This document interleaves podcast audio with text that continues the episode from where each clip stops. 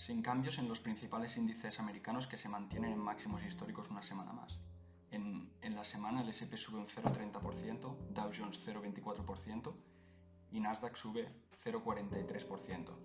Si bien es cierto que a inicios de semana vimos pérdidas agresivas durante prácticamente toda la sesión, no duraron ni 24 horas y se borraron por completo con el SP registrando nuevos máximos históricos. En el análisis podemos ver tanto gráficos diarios como de, de SP como también de Nasdaq. En gráficos de más corto plazo, como puede ser el de 4 horas, observamos al Nasdaq en un claro canal alcista que por el momento está respetando en repetidas ocasiones.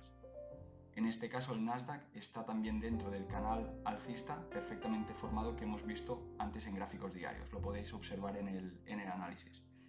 Como vemos en el gráfico anterior, podemos observar también una posible zona de movimiento lateral, la tenemos marcada en azul, y tampoco podemos descartar que esta zona se expanda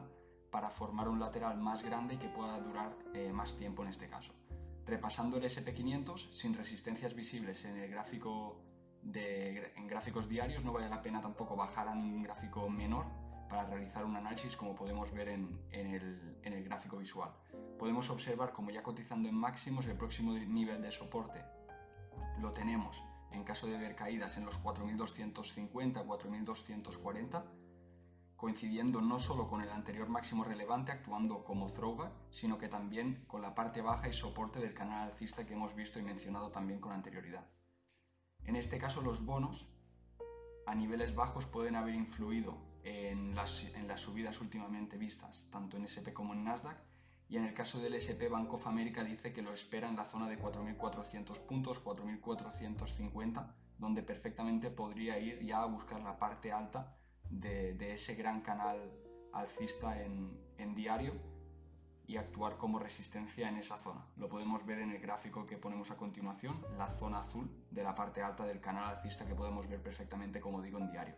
La situación en máximos siempre es complicada y yo personalmente no descarto ver algunos días de mucha indecisión ahora eh, y un posible incluso lateral más amplio que pueda durar todo el mes de, agosto, por ejemplo, que es un mes en el que los operadores se toman un poco más de descanso. Eh, para echar un vistazo al oro, sigue respetando la zona de soporte que encontró hace aproximadamente una semana y ya está rompiendo zonas de resistencia eh, que le tocan para intentar nuevamente un impulso agresivo hacia, las, hacia la zona de 1.950 dólares por onza tan esperada.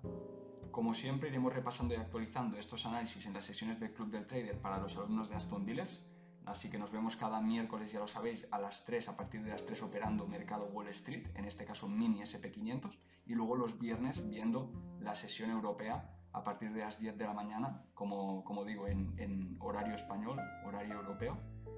viendo y operando también el DAX 30. ¿De acuerdo? Así que si queréis probar alguna sesión, todavía no sois alumnos de Aston si queréis probar alguna sesión, no dudéis en